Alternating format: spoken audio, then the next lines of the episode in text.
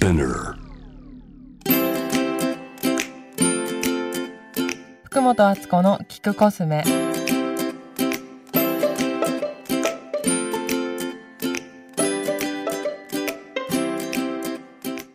こんにちは福本敦子です。え今日はお店作りの裏側というタイトルで話したいと思うんですけど今、えー日常生活 by アツコスメっていうお店がですね3月12日から4月8日までイオンレイクタウン越谷森3月31日から4月27日まで JR 名古屋高島やオペークドットクリップ名古屋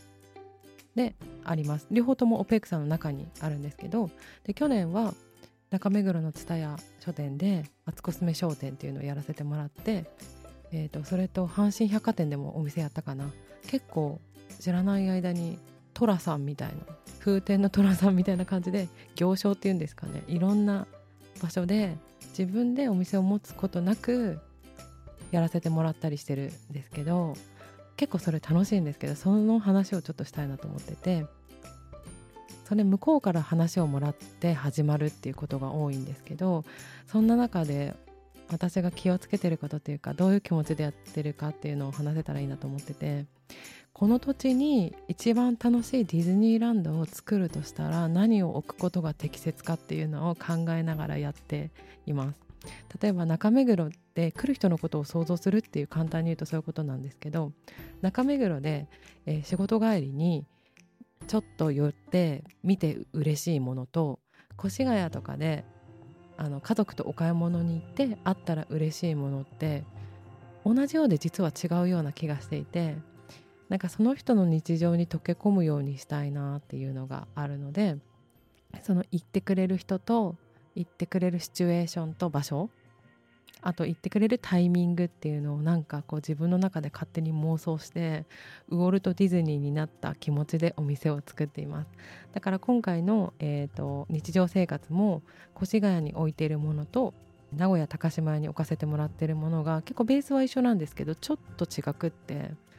あのご当地コスメみたいな感じで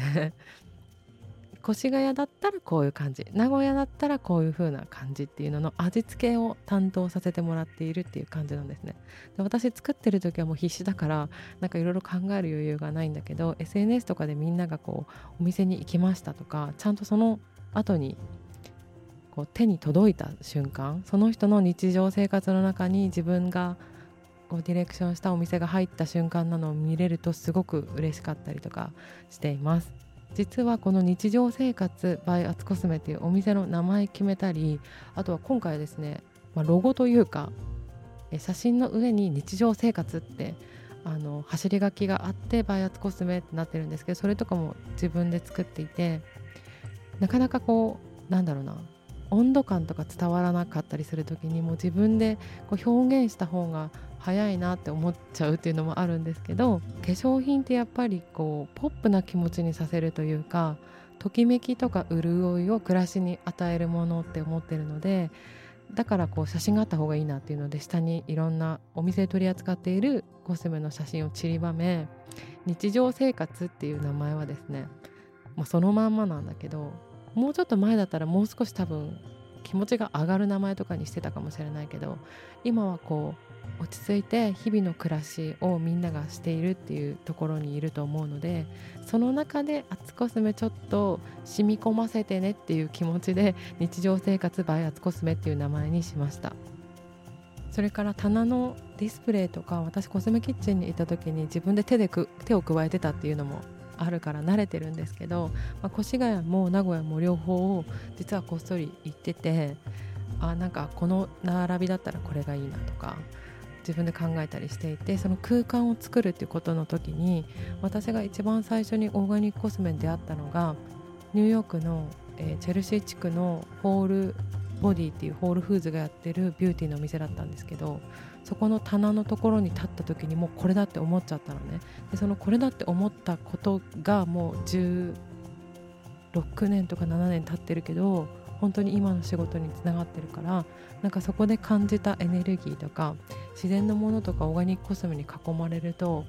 こうパワーをもらえるとかチャージできるっていう自分の感覚があったんですけどなんかそれを違う形で自分の味付けでこう表現できたらいいなっていうので、えー、棚を自分で見るっていうようにしてます。そこの現場に立って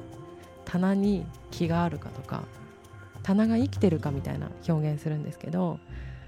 あのもう看板見て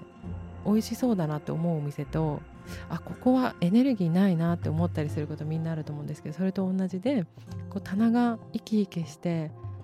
何かメッセージを発してるっていう状態がいつも保たれてるといいなって私そこにいるわけじゃないからずっと見てられないんだけどでもやっぱり楽しさとかが詰まってると歩いてたら人を呼ぶと思うのでなんかそういう風にしてお店を作っています。名古屋はね初めてだから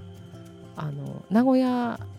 が本社があるコスメとかあと名古屋ってちょっと私の中ではこう少しハッピーで派手感のある場所だったりとかもするのであと名古屋駅っていうのが結構大きいからそんな場所でこうウキウキしながら帰れるものって何だろうっていう視点でちょっと選んでみたので